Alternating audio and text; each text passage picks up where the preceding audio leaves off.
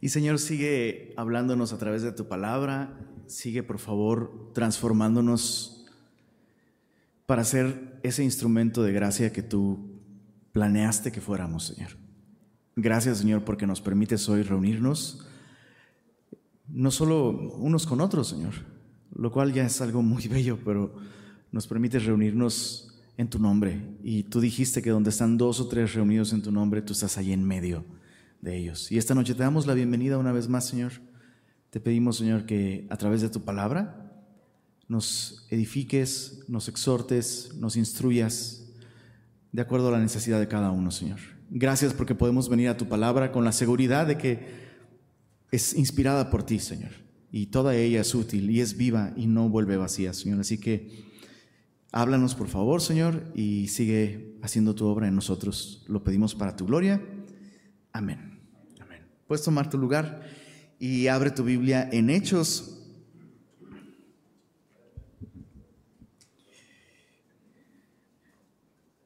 Esta noche en Hechos. Ah, se nota quienes veían tele.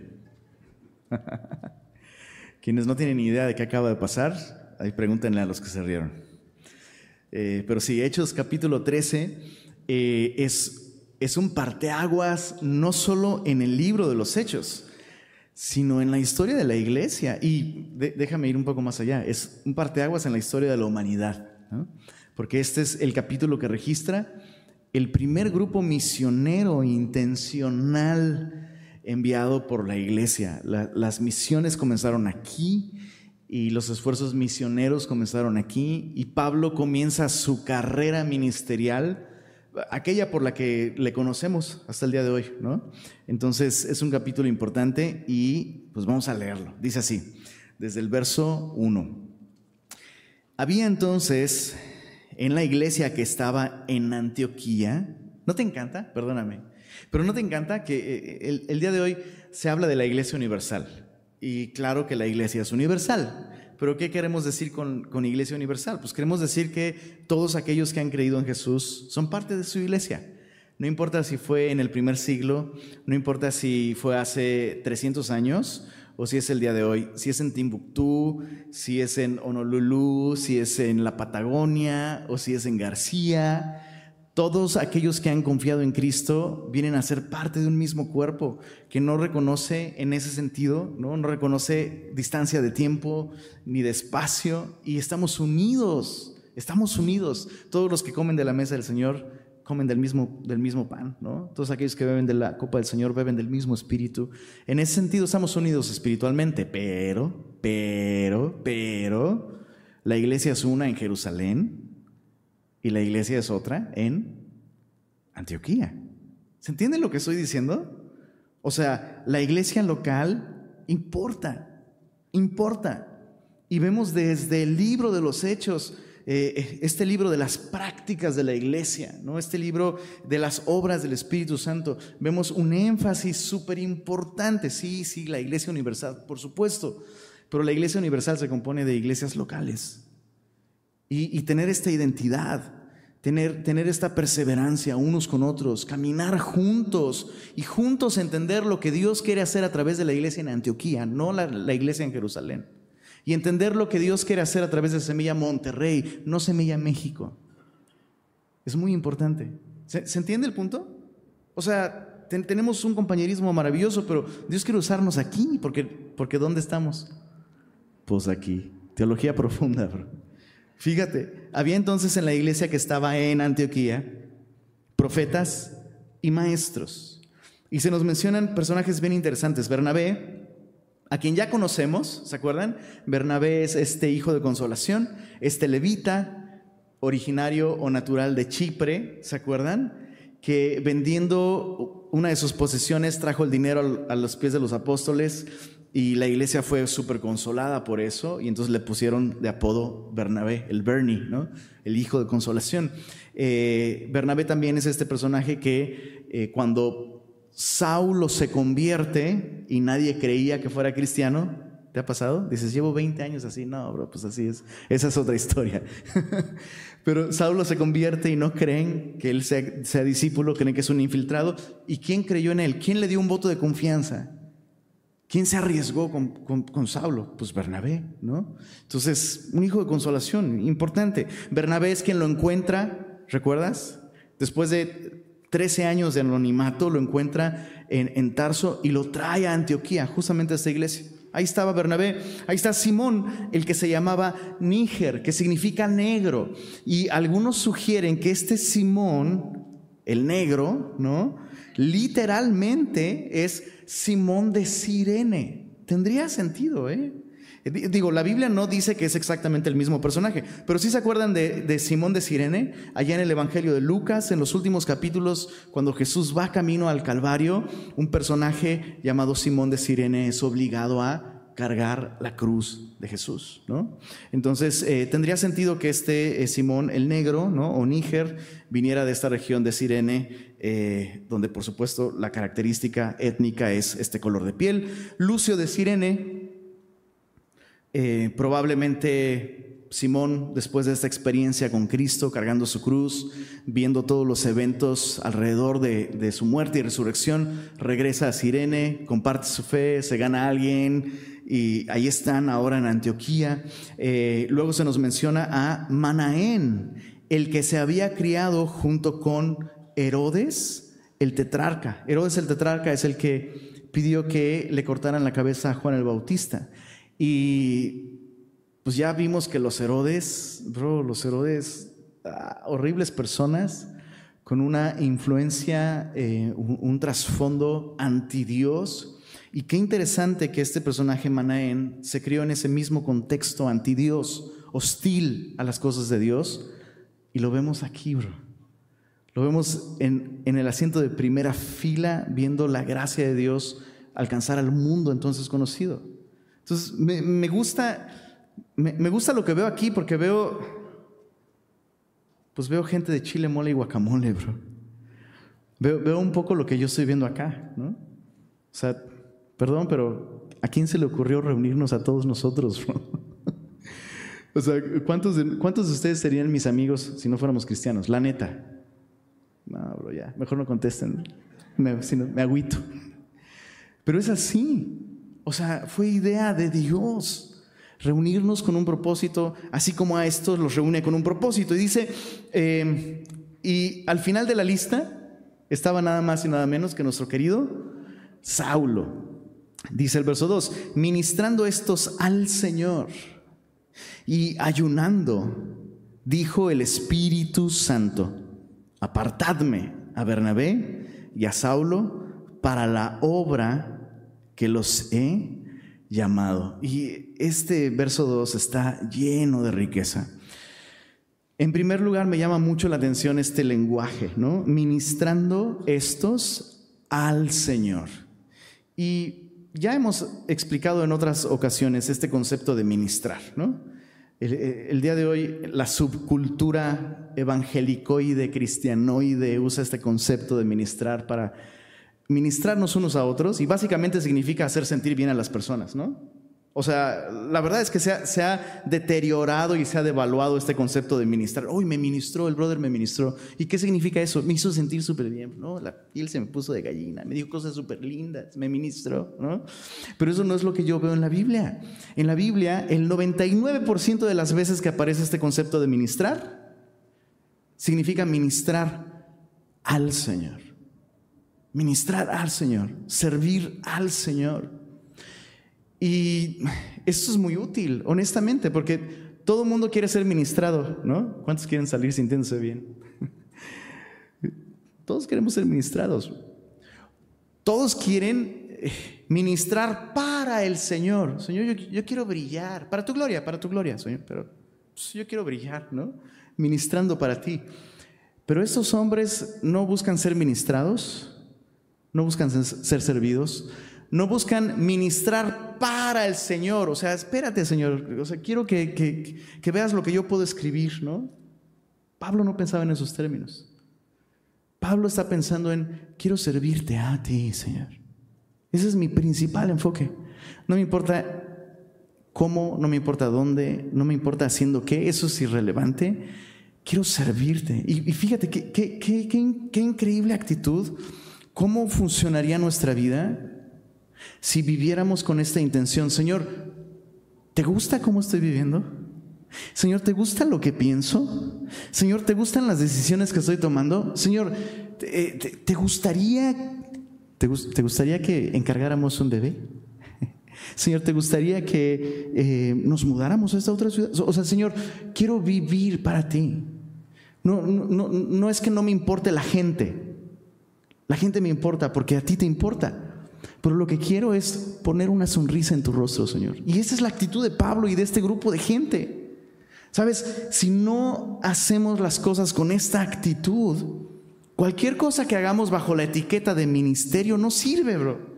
Si lo hacemos por los números, si lo hacemos porque, por la necesidad, ¿no? Que incluso a veces ponemos eso por delante, eso no funciona. Lo hacemos para el placer de Dios, lo hacemos para la gloria de Dios, lo hacemos para agradar a Dios, lo hacemos para servir al Señor.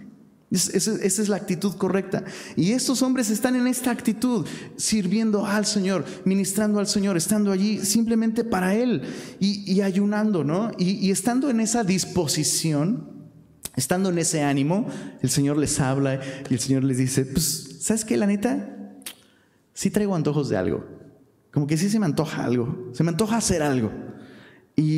Encantaría hacerlo con Pablo y con Bernabé, ¿no? Y, y es así. Sabes, si, te ha faltado esa claridad en tu vida personalmente, para entender qué es lo que Dios quiere hacer contigo, tal vez es porque te ha faltado llegar a esta actitud en tu corazón. ¿Se entiende? El Señor, el Señor te va a decir de qué tiene ganas cuando tú tengas ganas de satisfacerle las ganas al Señor. Lo que tú quieras, Señor. Y entonces el Señor te va a decir, pues órale, se me antoja como enviar, dice a Bernabé y a Saulo para la obra a que los he llamado. Y eso es interesante. Sigamos leyendo, ahorita vamos a explicar por qué es interesante esto. Verso, verso 3. Entonces, habiendo recaudado fondos, hecho una super campaña de financiamiento misionero, ¿así dice la Biblia? No, no. Tampoco nos habla de una no sé, un, estudio demográfico, ¿no? Una encuesta en redes sociales. No, no, no, bro. Orando, ayunando, les impusieron las manos y los despidieron. Bro, no, les dieron ni para ni las cocas, bro. ¿Por qué? Porque, eh, dice mi querido amigo, el pastor Raúl Garduño, porque el que llama paga, bro. Es así. Si el Señor te llama a hacer algo, o sea que el Señor te va a mandar a comprar chescos y no te va a dar para comprarlos. ¿Se entiende el punto? Si el Señor te llama a hacer algo, Él te va a capacitar. Y, y no me refiero simplemente a darte capacidades económicas. Me refiero a las capacidades espirituales incluso. Si el Señor te llama a hacer algo, Él te va a capacitar para ello. Si te llama a casarte, te va a capacitar para ser esposo. Si te llama a ser papá, te va a capacitar para ser papá. Si te llama a dar un estudio, te va a capacitar para eso. Si te llama a servir en modos prácticos, te va a dar el vigor y la fuerza y la disposición para hacerlo. El Señor capacita a aquellos que envían.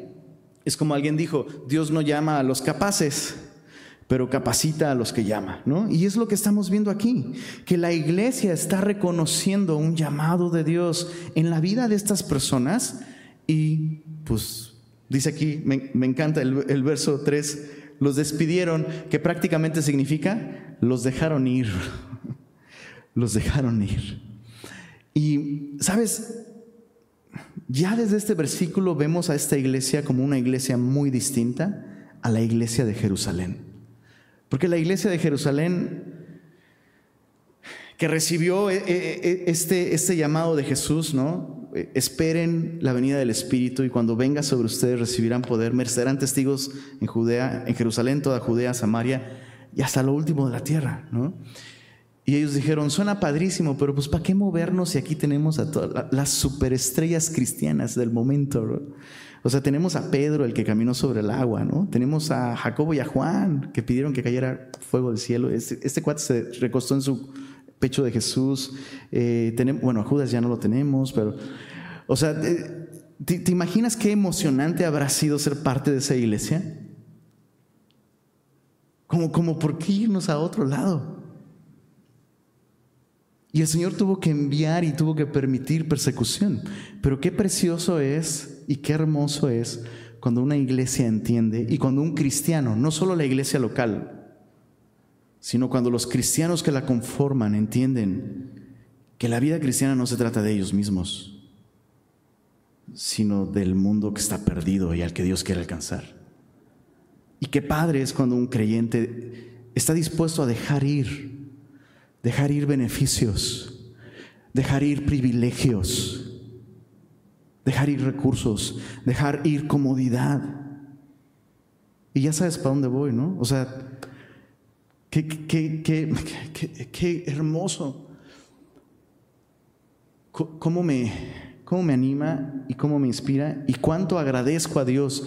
Dios lo sabe, cuán agradecido estoy por cada persona de Semilla Monterrey que voluntariamente deja ir sus recursos para adorar a Dios con sus recursos, que voluntariamente dejan ir tiempo, horas de descanso, de comodidad, para servir, dando clases a los niños, eh, recibiéndote en la entrada. ¿Te recibieron en la entrada con una sonrisa colgate impresionante? ¿No? Para abrir el local, tener todo esto listo, para que tú llegues y te sientes y disfrutes. Qué hermoso. Es así cuando la, iglesia empieza a crecer, cuando la gente está dispuesta a dejar ir privilegios. Y ni se diga cuando la iglesia está dispuesta a dejar ir personas, ¿no? O sea, digo, esa es otra historia, pero creo que hoy no es, hoy no es un día para contarla, pero qué hermoso es eso, qué hermoso es. Eh, verso, verso 4 dice, ellos entonces,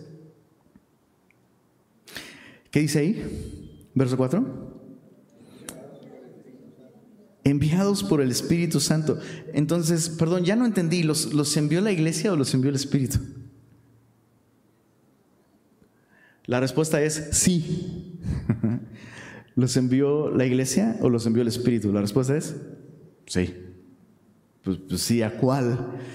Pues a las dos. Porque el Espíritu Santo nunca va a hacer algo sin darle a la iglesia claridad sobre eso. Por eso es tan importante. En Semilla de Mostaza entendemos la importancia de ser enviados. Simplemente eso, de ser enviados, ¿no? Y veo a Pablo como un modelo, veo a, Pablo como un, eso, como un patrón, como, un modelo que tú y yo debemos seguir. Em, Pablo era conocido por esta iglesia. Pablo ha estado por más de un año congregándose en esta iglesia, demostrando su carácter, demostrando su, caminar, sus capacidades. Se le encomienda llevar una ofrenda a Jerusalén, eh, se le encomendaron responsabilidades, se le confiaron recursos económicos. Pablo regresa, cumplió con su trabajo, Pablo ha demostrado ser alguien confiable. Y qué importante es eso, ¿sabes? Em, cada vez que una persona asegura tener un llamado de Dios, eso debe ir respaldado por el testimonio de una iglesia. O sea, si, si, si, esa persona no cuenta con otra persona o con, o con personas dentro de su iglesia que ven ese mismo llamado, puede ser que esa persona está viendo cosas que Dios no está mostrando, ¿se entiende? O sea, es el Espíritu Santo el que llama. La iglesia no dijo, Pablo, creo que tienes que ir a hacer misiones. No, eso es algo que Dios trató con Pablo. Y estando en comunión con la iglesia, la iglesia escucha al Espíritu Santo que da un testimonio muy claro. Quiero usar a estos dos, a Pablo y a Bernabé. Ellos ya saben de qué estoy hablando. Y la iglesia escucha esto, ¿no? Y la iglesia dice, ah, creo que, creo que nosotros también sabemos de qué estás hablando, Señor. Porque hicieron un viaje a Jerusalén apenas, les fue muy bien, predicaron el Evangelio por allá, entendemos, tiene sentido. Y, y en ese sentido, eh, Qué importante es entonces, qué importante es entonces escuchar el testimonio de aquellos que te conocen en tu iglesia. Eh, eh, o sea, si tu discipulador o si tu pastor te dice, oye, ¿podrías encargarte de un grupo de discipulado? Oye, ¿qué te parece si em, pudieras dar un estudio en, no sé, en tu casa? Es por algo. tal vez Dios está usando a las personas que te conocen para animarte a dar pasos en la dirección en la que Dios te quiere llevar. Entonces el punto es que Pablo no se envió solito, teniendo credenciales, teniendo capacidades. Pablo fue enviado por el Espíritu Santo y esto significa que el Espíritu Santo usó a la iglesia para decir, vayan. Y dice así el verso 4, descendieron a Seleucia y de ahí navegaron a Chipre, de donde Bernabé era originario, y llegados a Salamina anunciaban pues la palabra de Dios en las sinagogas de los judíos. Tenían también a Juan de ayudante. ¿Quién es este Juan? Es Juan Marcos, hijo de María. Eh, María tenía esta casa en donde la iglesia se reunía en el primer siglo. Eh, es allí muy probablemente donde Jesús celebró su última cena. Es allí donde los discípulos probablemente estaban reunidos esperando la venida del Espíritu Santo. Es allí donde definitivamente estaban reunidos orando por Pedro. Eh, y Juan, pues, ha estado tiempo ahí con los discípulos, es reclutado por su tío Bernabé y va con ellos este primer grupo de misioneros. Verso 6, y habiendo atravesado toda la isla hasta Pafos, hallaron a cierto mago, falso profeta, judío, llamado Bar Jesús. Y esto es irónico, porque Bar Jesús significa hijo de Jesús. Entonces, eh, ahí están esos misioneros, Pablo y Bernabé, junto con Juan Marcos, llegan hasta este lugar y hay un hombre judío que sabe cosas, ¿no? Que se dice profeta, pero pues es un mago, ¿no? Y, y él asegura que su nombre es Bar Jesús, lo cual significa hijo de Jesús. Y este es el clásico cuadro de un falso maestro, ¿no? Un falso maestro nunca va a llegarte con la etiqueta de falso maestro. O te va a dar una credencial. Hola, mucho gusto. Yo soy Lenin, falso maestro, para servirte. No, obviamente se van a presentar como la Biblia lo dice, ¿no? Aún los ministros de Satanás se disfrazan de luz. Y tenemos a este hombre, ¿no? Probablemente eh, apelando a su origen judío, a su dominio del idioma. No, es que sabes que si quieres conocer realmente al Dios de Israel, tienes que hablar el idioma que nosotros hablamos para entender el verdadero significado de la Biblia. ¿Has oído ese tipo de propuestas? No, te, interesa conocer a Dios y descubrir el verdadero significado de la Biblia. Eh, tienes que estudiar hebreo con nosotros. O sea, es que nosotros, ¿cómo te lo explico? Sabemos cosas, ¿no? Entonces ahí está este Bar Jesús y dice que estaba con el procónsul Sergio Paulo, varón prudente, y este, llamando a Bernabé y a Saulo, deseaba oír la palabra de Dios. Pero les resistía Elimas, el mago, pues así se traduce su nombre, procurando apartar de la fe al procónsul. Entonces, Saulo, que también es Pablo, lleno del Espíritu Santo, fijando en él los ojos, dijo, y ahorita vamos a ver qué es lo que dijo, pero el, verso 9 es interesante porque es la primera vez que la Biblia nos dice que Saulo también es Pablo.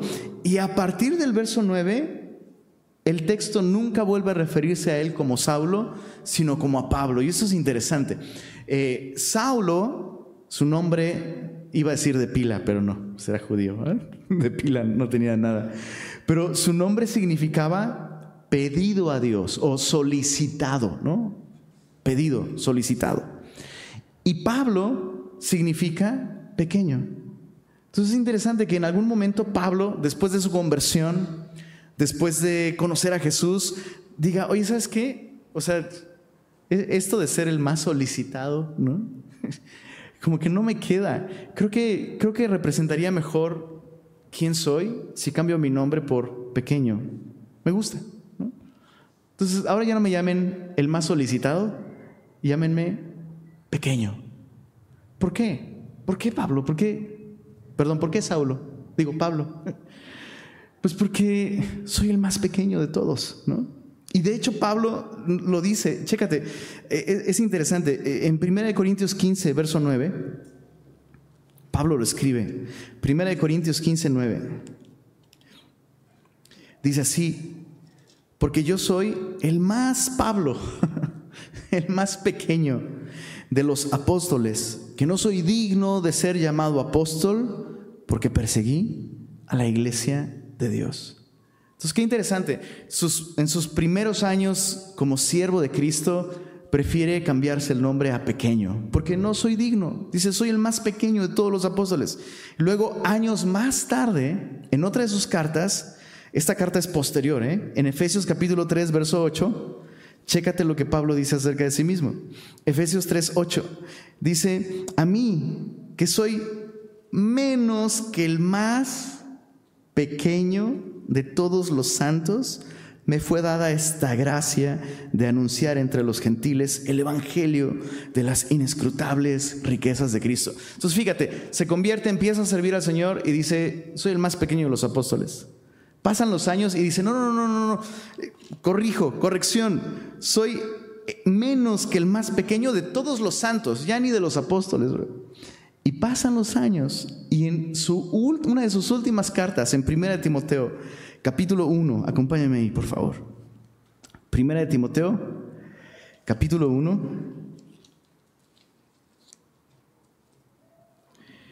Mira en el verso, verso 15. Palabra fiel y digna de ser recibida por todos. Que Cristo Jesús vino al mundo para salvar a los pecadores, de los cuales qué? Yo soy el primero. Entonces fíjate qué interesante que a medida que Pablo caminó con Cristo, su percepción de sí mismo fue cada vez peor. Primero, soy el más pequeño de los apóstoles. Bro, pero te estás comparando con los apóstoles. Es como decir, soy el más chaparrito de la NBA, bro. O sea, no manches. Pero después dice, no, soy más pequeño que el más pequeño de los santos. Bro, pero pues los santos, o sea, todavía. Y después dice, ¿sabes qué? Voy a cambiar de categoría. Soy un pecador. Y de los pecadores, soy el peor de todos. Y no lo está diciendo con cinismo, lo está diciendo con una auténtica convicción. Eh, entonces, qué, qué bello, ¿no? Tú sabes que estás creciendo en gracia y sabes que estás caminando con el Señor cada vez más cerca de su corazón cuando te acercas a esta percepción de tu propia persona. ¿Se entiende? O sea, entre más cerca estás del Señor, más consciente estás de tu pecado. Entre más religioso eres, más consciente estás del pecado de los demás. Pero entre más cerca del Señor estás, estás más consciente de tu pecado y dices, yo soy el peor de todos los pecadores. Entonces, ¿quién es el peor de todos los pecadores aquí? Dices, no, yo, yo soy tan malo que mejor ni la levanto. Ah. Pues sí, eso significa que estamos caminando con el Señor. Bueno, Pablo, regresando al capítulo 13 de Hechos, se cambia el nombre, ya no soy el más buscado, soy el más pequeño. Y entonces se dirige a este Elimas, el mago, y le dice, verso 10, capítulo 13 de Hechos, oh lleno de todo engaño y de toda maldad, hijo del diablo, enemigo de toda justicia no cesarás de trastornar los caminos rectos del Señor. Perdón, pero ¿quién habla así, bro? ¿Cuándo fue la última vez que le hablaste así a alguna persona? Dices, de hecho, hace rato venía manejando por Leones y... Ah. Esto suena como fuerte, ¿no? O sea, la neta está súper duro. Y no acaba ahí. Mira el verso 11. Ahora pues, he aquí la mano del Señor está contra ti y serás ciego y no verás el sol por algún tiempo.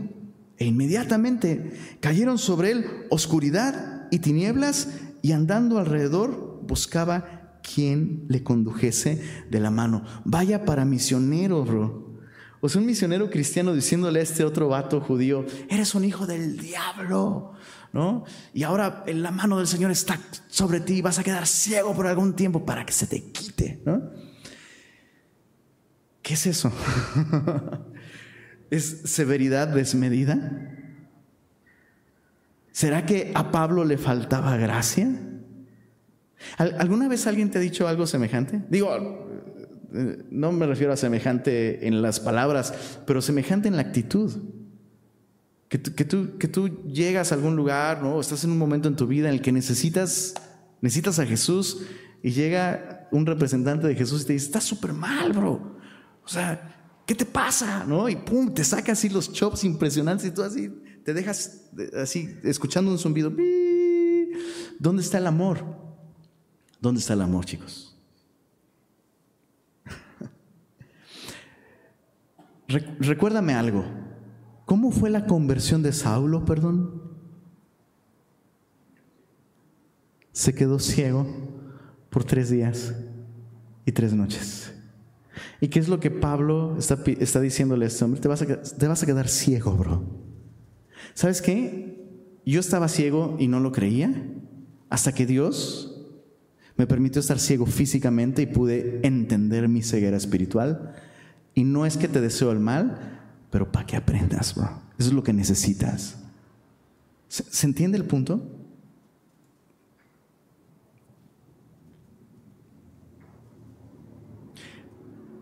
No, no deseches a los Pablos que Dios envía a tu vida. No los deseches, bro. O sea, si, te dejan el ojo morado emocionalmente y espiritualmente por una exhortación dura, pero recíbelo, considera. O sea, ah, la verdad es que hay, hay, veces en las que uno no es capaz de discernir su ceguera hasta que llega el cachetadón celestial, ¿no? ¿Se entiende el punto? Y yo, yo, veo a Pablo sinceramente interesado por este hombre y entendiendo qué es lo que necesita, ¿no? Um, sí, eso. Verso, verso 12. Entonces el procónsul, viendo lo que había sucedido, creyó maravillado, no del poder espiritual de Pablo, no de que su amigo el mago quedara ciego, sino creyó maravillado de la doctrina del Señor.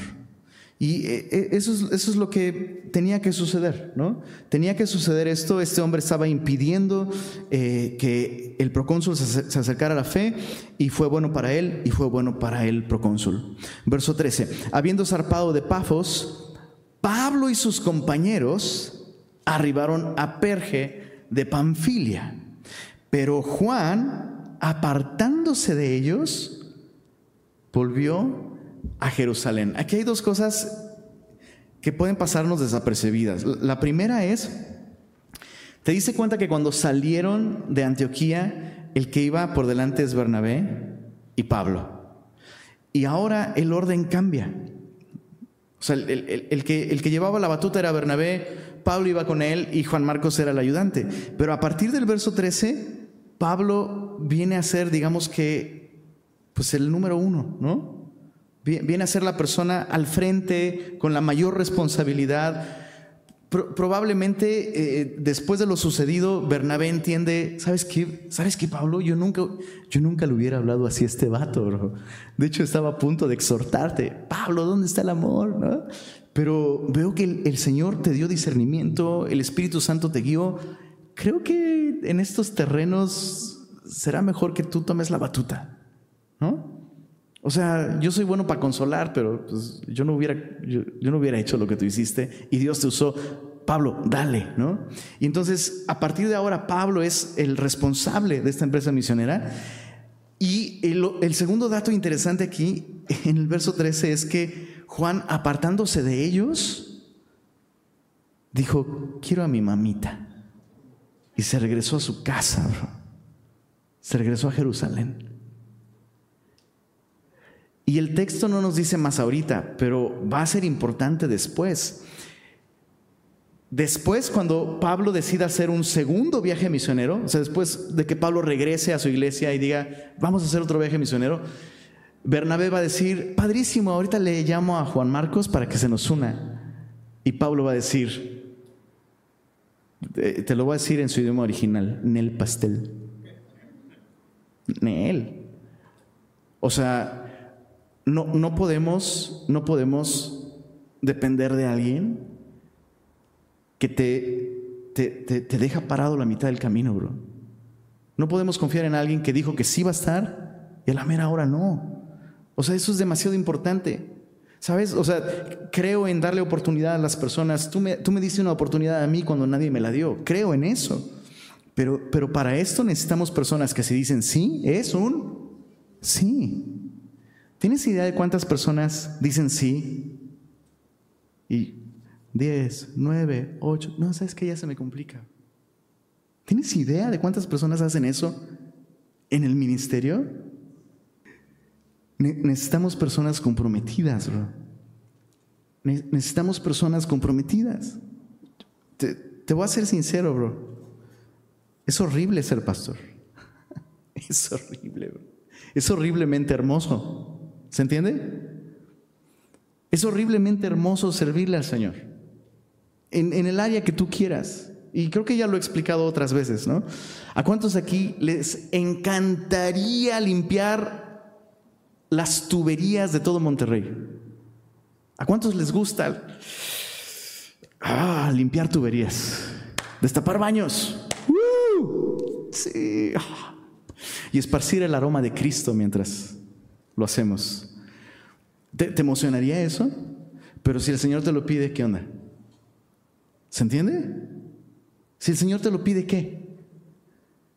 ¿Deja de ser asqueroso? ¿Deja de ser cansado? ¿Deja de ser terrible? ¿Deja de ser incómodo? La respuesta es no. Y pero el Señor me lo pide. Qué hermoso. Pero qué horrible. Pero qué hermoso. Pero qué horrible, bro. Pero servirle al Señor ¿Se, entiende lo que estoy diciendo? Servirle, bro. Como esos hombres. Ministrarle al Señor. Es algo hermosamente horrible. Y los Juan Marcos solo ven lo hermosamente hasta que les llega el aroma, bro. Hasta que llega la dificultad. Hasta que se topan con un Pablo que es duro, bro. Y que dice las cosas así, ¿no? Hasta que el es que el tío Bernie ya no está al frente del proyecto y pues él, era más chido conmigo, me pedía las cosas más bonitas. ¿Sabes? Triste, triste. No seas un Juan Marcos. Ahora, déjame, antes de que canceles a Juan Marcos, y que ratos, y tu trend topic en Twitter, abajo Juan Marcos, ese vato que, no sé qué. Falso maestro. Lo hermoso es que este no fue el último capítulo en la vida de Juan Marcos. Y Juan Marcos va a aprender. Y Juan Marcos va, a reflexionar y va a recapacitar y va a aprender su lección. Pero ¿qué crees que se requirió para que él aprendiera la lección? Que Pablo le dijera, bro, no te llevo conmigo, perdóname, pero no te llevo conmigo. respeto mucho a tu tío, pero no vas, bro hasta que demuestres ser confiable y demuestres madurar y realmente estar en la luz y estar dispuesto a la causa de Cristo. Entonces, eh, Juan Marcos agarró la onda, pasan los años y al final de su vida, justamente en las cartas a Timoteo, eh, Pablo escribe esto. Pasaron muchos años, ¿eh? Y Pablo escribe esto. Todos me han abandonado, solo Lucas está conmigo. Eh, tráete a Juan Marcos cuando vengas, le dice a Timoteo, porque me es útil. Entonces, eso es bello, ¿no? pensar que si, si has, sido Juan Marcos alguna vez, que dijiste, sí, Señor, no, mejor no. Ese no tiene por qué ser tu último capítulo. Bueno, continuando, perdón. Verso, no sé, no sé qué me pasa hoy, ¿eh? Neta, no sé qué me pasa hoy. Verso, este, ¿en dónde vamos? Verso 14, no, verso 15, verso 14. Ellos, pasando de Perge, llegaron a Antioquía de Pisidia. Esta no es la Antioquía de Siria, de donde ellos salieron. Y entraron en la sinagoga un día de reposo y se sentaron. Y después de la lectura de la ley y de los profetas, los principales de la sinagoga mandaron a decirles, varones hermanos, si tenéis alguna palabra de exhortación para el pueblo, hablad. Evidentemente, la reputación de Pablo le precedía. O sea, él es hebreo de hebreo, fariseo de fariseos. O sea, es este personaje al que el sumo sacerdote y todo, toda la élite religiosa le dio cartas de autoridad para ir a las sinagogas de cualquier parte del imperio, ¿no? Eh, evidentemente lo conocían. Y entonces eh, se dan cuenta que Pablo está allí en la sinagoga, Hermanos, pues si tienen una palabra, hablen. Verso 16. Entonces Pablo, levantándose, echa, señal de silencio con la mano, o sea, la gente se emocionó. Ah, no manches, es Saulo, ¿no? Es Saulo de Tarso. Em, hecho señal de silencio con la mano, dijo, varones israelitas y los que teméis a Dios, oíd. E, e, e, eso fue dramatización mía. ¿eh? El texto no dice que se aclaró la garganta, pero yo pienso que sí, te voy a decir por qué. Este es su primer sermón registrado en la Biblia. Es su primer predicación registrada en la Biblia. Ahora sí que eh, el novato del año. Estamos a punto de leer su primera prédica. ¿Cuántos han dado estudios bíblicos? Aunque sean grupos pequeños o así, un devocional. ¿Se, acuerdan de su primer prédica? ¿Cómo estaban? ¿Nerviosísimos? Bueno, Pablo, 14 años después de su conversión, se registra este primer sermón. Vamos a leerlo todo. No voy a hacer muchos comentarios. Bueno, voy a intentar no hacer comentarios. Vamos a leerlo todo para eh, pues poder apreciar su estructura. Es un mensaje súper elocuente de lo mejor que salió de sus labios y dice así. Verso 17. El Dios de este pueblo de Israel escogió a nuestros padres y enalteció al pueblo, siendo ellos extranjeros en tierra de Egipto y con brazo levantado los sacó de ella. Y por un tiempo como de 40 años los soportó en el desierto. Y habiendo destruido siete naciones en la tierra de Canaán, les dio en herencia su territorio. Después, como por 450 años, les dio jueces hasta el profeta Samuel. Luego pidieron rey y Dios les dio a Saúl pedido, ¿no? es el mismo nombre que Saulo, solicitado o pedido, hijo de Cis, varón de la tribu de Benjamín por 40 años. Quitado este, les levantó por rey a David, de quien dio también testimonio diciendo, he hallado a David, hijo de Isaí, varón conforme a mi corazón, quien hará todo lo que yo quiero. De la descendencia de este y conforme a la promesa, Dios levantó a Jesús por Salvador a Israel antes de su venida, predicó Juan el bautismo de arrepentimiento a todo el pueblo de Israel. Mas cuando Juan terminaba su carrera, dijo, ¿quién pensáis que soy? No soy él, mas he aquí, viene tras mí uno de quien no soy digno de desatar el calzado de los pies. Varones hermanos, hijos del linaje de Abraham, y los que entre vosotros teméis a Dios, a vosotros es enviada la palabra de esta salvación, porque los habitantes de Jerusalén y los gobernantes, no conociendo a Jesús ni las palabras de los profetas que se leen todos los días de reposo, las cumplieron al condenarle, y sin hallar en él causa digna de muerte, pidieron a Pilato que se le matase, y habiendo cumplido todas las cosas que de él estaban escritas, quitándolo del madero, lo pusieron en el sepulcro. Mas Dios, le levantó de los muertos. Y él se apareció durante muchos días a los que habían subido juntamente con él de Galilea a Jerusalén, los cuales ahora son sus testigos ante el pueblo y nosotros también os anunciamos el evangelio de aquella promesa hecha a nuestros padres, la cual Dios ha cumplido a los hijos de ellos, a nosotros resucitando a Jesús. Perdón, pero sí tengo que hacer un comentario aquí. ¿Te, recuerda algún otro mensaje evangelístico del libro de los Hechos, lo que hemos leído hasta ahorita? El de Esteban, bro.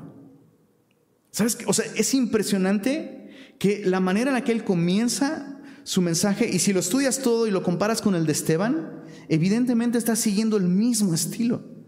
Y, eso, es, eso es increíble, porque pasaron 14 años desde que Pablo escuchó a Esteban decir un mensaje muy similar. Y, esto me enseña algo entonces, que realmente, realmente la palabra de Dios no vuelve vacía. En su momento, Esteban pudiera haber pensado que su mensaje estaba cayendo en oídos estériles, pero 14 años después, Pablo está siguiendo incluso el mismo estilo entonces, esto me enseña que, ese mensaje causó un impacto profundo en Pablo.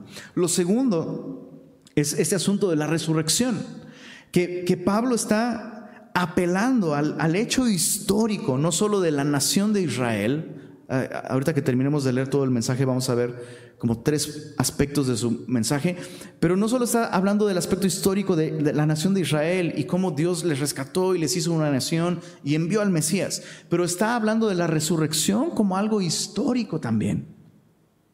Y lo está presentando con credenciales históricas, es decir, con testigos. Para este momento, de hecho, había aún muchas personas que habían visto a Jesús resucitado y que podían dar testimonio de eso. Y eso se me hace súper interesante. Puedes leerlo en 1 Corintios 15. Pablo menciona cómo Jesús se apareció incluso a más de 500 hermanos a la vez. Eso es súper valioso. Se apareció a más de 500 hermanos a la vez, los cuales muchos aún viven. Eso lo escribió en 1 Corintios, años después de esto. Y eso, eso me parece fascinante, que eh, todas las personas que intentan desacreditar la historicidad de la resurrección van a apelar a un chorro de cosas, ¿no? Que este em, em, eh, estrés o, ¿cómo, se, ¿cómo, se, llama? Síndrome postraumático o estrés postraumático o, em, eh, ¿cómo se le llama? Sugestión colectiva, ¿no? Van a, decirte un chorro de cosas. algunas incluso son hasta más increíbles que la resurrección misma, como, no es que realmente no estaba muerto. No, es que Jesús realmente no estaba muerto. Entonces, este, pues no es que resucitó, sino que este, pues no se murió. Bro, ¿ya sabes cómo crucificaban a la gente? O sea, soldados romanos entrenados para eso, sin antibióticos en la época. O sea, ¿de qué estás hablando, bro?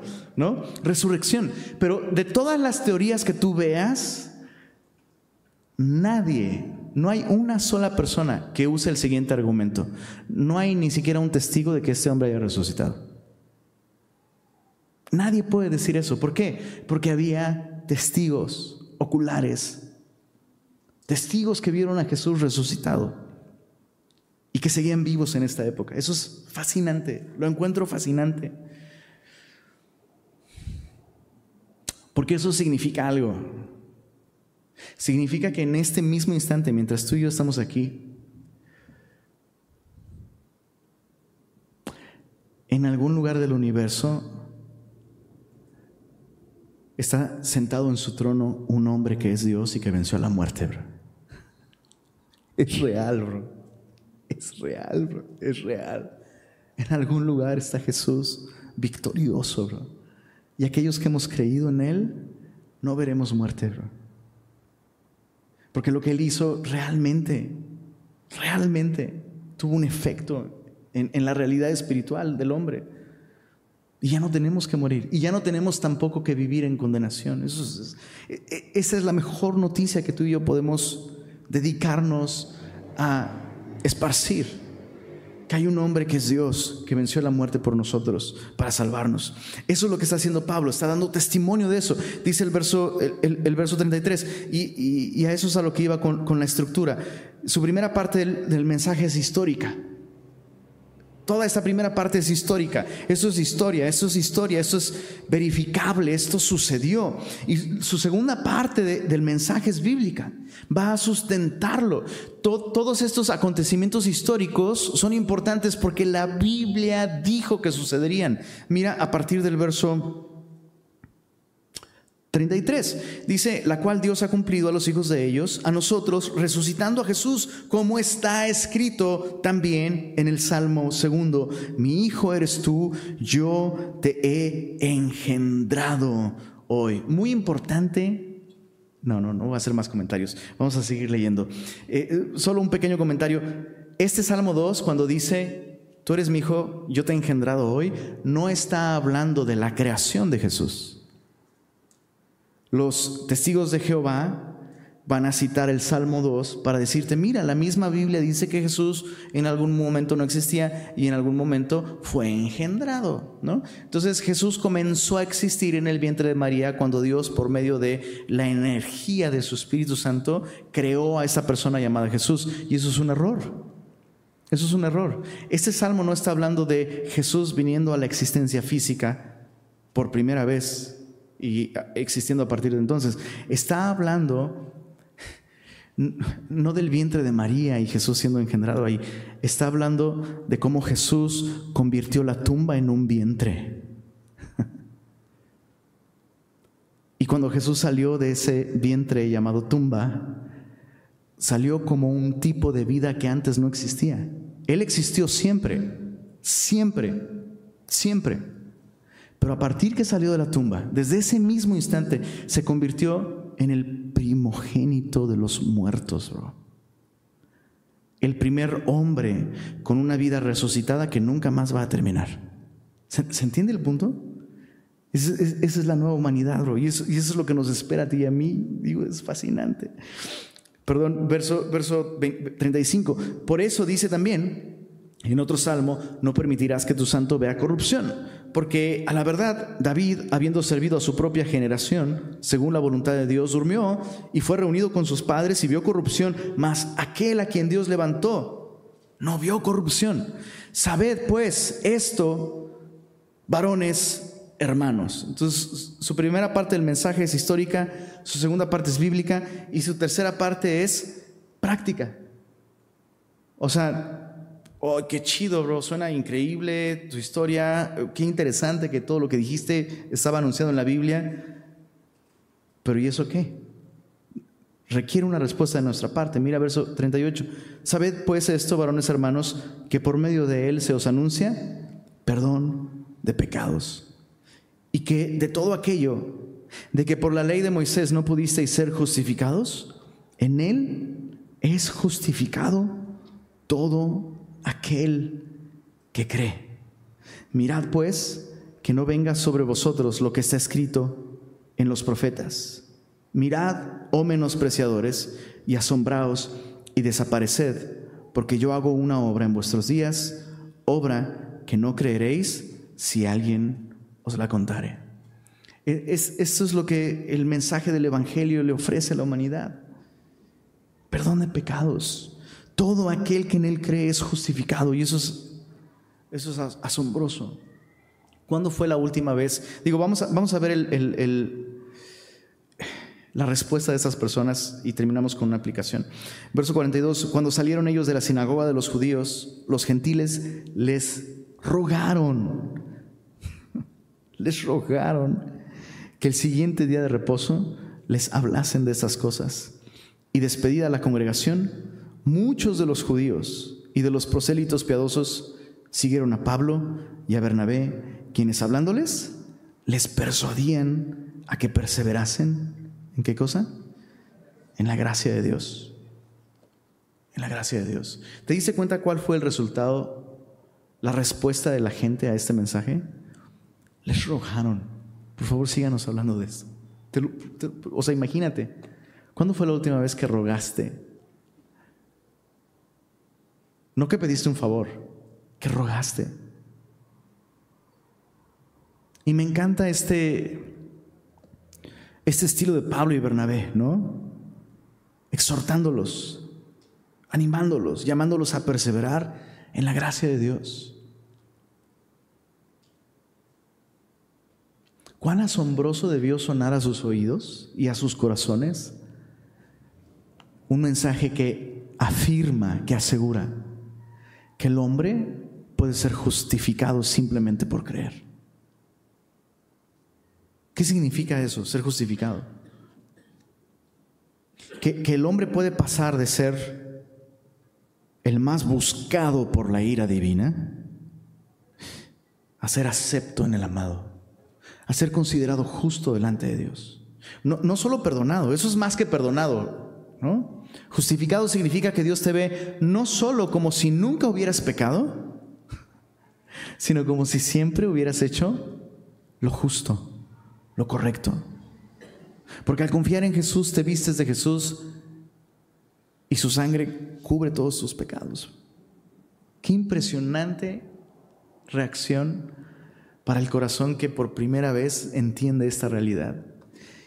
Y, yo no sé si, a ti te, ha pasado, pero uno se acostumbra a esto. Uno se acostumbra a la gracia y, dejas de asombrarte por, e, por, eso. Dejas de celebrarla, dejas de festejarla, dejas, dejas de perseverar en la gracia porque deja de ser asombrosa, aunque lo cantes, Sublime gracia, ¿no? Se vuelve cotidiano. Y, a mí me asombra esto que Pablo está diciendo ahí, perseveren en la gracia. O sea, lo más asombroso de este mensaje es que Dios por gracia nos hace justos a través de la fe en Jesús. Es lo más asombroso. Olvídate de las profecías cumplidas, olvídate de los datos interesantes de la Biblia, olvídate de eso, bro. Eh, padrísimo, hablemos de eso, pero persevera en la gracia. Persevera en la gracia. Y yo no sé si, si, si hoy diste gracias a Dios por eso. hoy mi devocional fue en, Romanos capítulo 8. Y bro, no superé el primer versículo. Ahora pues, ninguna condenación hay para los que están en Cristo Jesús. Ahí me quedé, bro. Me quedé como por media hora leyéndolo una y otra vez. Qué impresionante. Porque yo tengo muchas cosas por las que merezco condenación, bro. Y no te estoy hablando del pasado, bro. Te estoy, hablando del día de hoy, bro. Hay cosas que me hacen candidato de la condenación. El día de hoy, bro. Pero mi Biblia me dice que en Cristo Jesús, los que están en Cristo Jesús, dice la Biblia, no hay ninguna condenación para aquellos que están en Cristo Jesús. Y la Biblia nos está diciendo ahora, persevera en eso, persevera en esa gracia. Persevera en meditarlo, persevera en creerlo, créelo. Persevera en responder a eso. O sea, ¿cómo respondes a alguien que te ha justificado por completo? A pesar de que sigues regándola, a pesar de que sigues pecando el día de hoy, ¿cuántos pecaron el día de hoy? No contestes, bro, no contestes. Es una pregunta retórica, Es obvio que pecaste hoy, bro. Pecaste. Punto. Sin embargo, no hay ninguna condenación para los que están en Cristo Jesús. Entonces, ¿qué significa eso para nosotros, bro? Tenemos que perseverar en eso. Creerlo, celebrarlo, entenderlo, meditarlo, responder a ello y predicarlo a aquellos que aún están bajo condenación. ¿Por qué crees que hombres como Pablo deciden dejar su comodidad, emprender viajes, ir a gente que no conocen, enfrentarse a Elimás el mago, ¿no? Porque este mensaje es un mensaje que merece predicarse y perseverarse en ello. Entonces, respira. Vamos a hacer esto. Cierra tus ojos. Cierra tus ojos.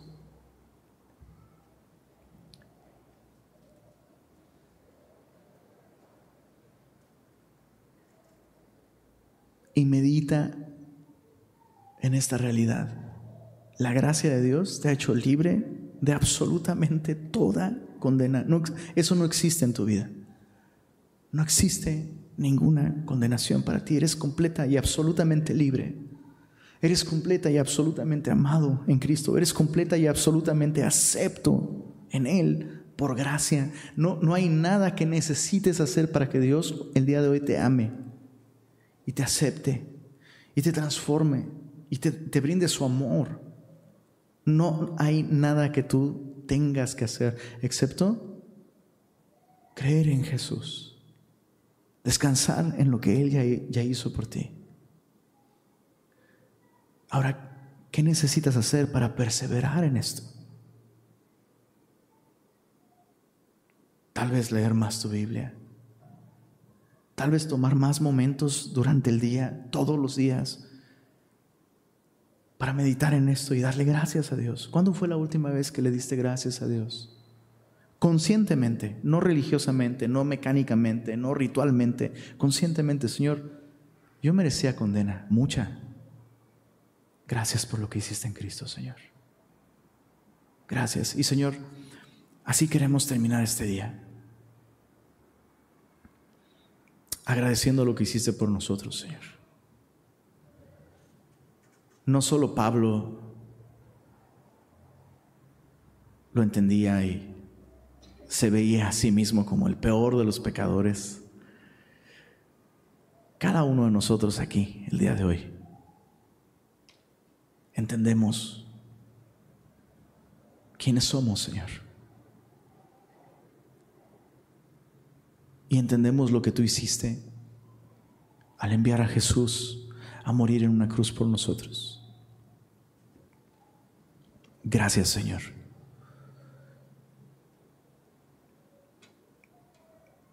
Queremos perseverar en tu gracia, no solo al recibirla y al aferrarnos a ella, pero al extenderla a este mundo que está perdido, Señor, como nosotros estábamos perdidos. No queremos ser una iglesia centrada en nosotros mismos, Señor. No queremos ser creyentes centrados en nosotros mismos. Queremos responder a tu gracia y queremos ir y anunciarla, Señor. Por favor, Señor, derrama tu espíritu en nosotros y úsanos como instrumentos de tu gracia. Lo pedimos en el nombre de Jesús. Amén.